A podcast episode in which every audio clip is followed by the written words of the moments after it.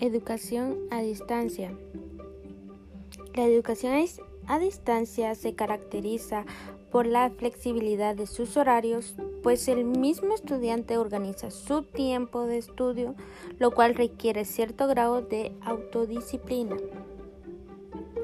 que es educación a distancia es un sistema de enseñanza-aprendizaje que se desarrolla parcial o totalmente a través de las tecnologías de la información y comunicación, bajo un esquema bidireccional entre profesor y alumnos. Recordemos que antes de la aparición de Internet, la educación a distancia se hacía por correspondencia. Ventajas y desventajas de la educación a distancia. Ventajas. Elimina las barreras geográficas. La población que puede acceder a este tipo de educación independientemente de donde residan. También es accesible para personas adultos con estudios postergados. Asimismo, proporciona la flexibilidad en los horarios ya que no hay hora exacta para acceder a la información, lo cual facilita la organización de tiempo personal del alumno respetando la vida familiar, social y laboral. Incorpora herramientas tecnológicas para el manejo de la información, las cuales son necesarias para desempeñarse profesionalmente en la sociedad en un constante cambio, tales como las plataformas virtuales.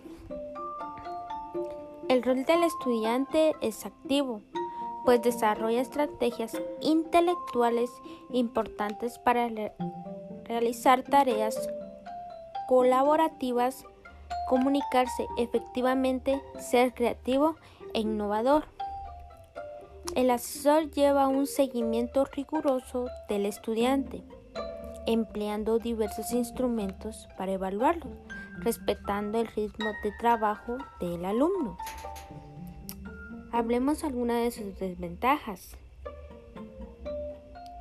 Dificulta transmitir y conservar determinados contenidos actitudinales para mejorar la socialización Generalmente el cambio a un sistema de educación a distancia exige al alumnado una adaptación específica. Ha de aprender a usar materiales didácticos específicos y lo más importante, aulas virtuales. A comunicarse con sus profesores y con otros alumnos a través de medios de comunicación. Y ha de ser capaz de organizar su tiempo de estudio para compaginar vida personal, laboral y académica.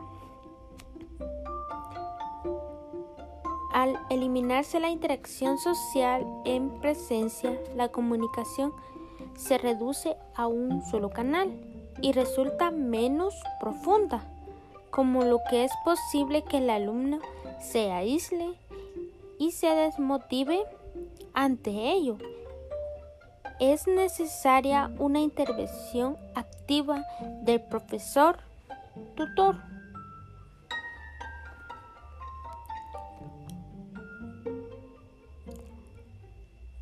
La desconfianza que se genera en el alumno ante la falta de comunicación entre el profesor y sus alumnos, sobre todo en el proceso de aprendizaje, de evaluación académica en el caso de que no haya tenido un curso adecuado. Agradezco por su atención. Gracias.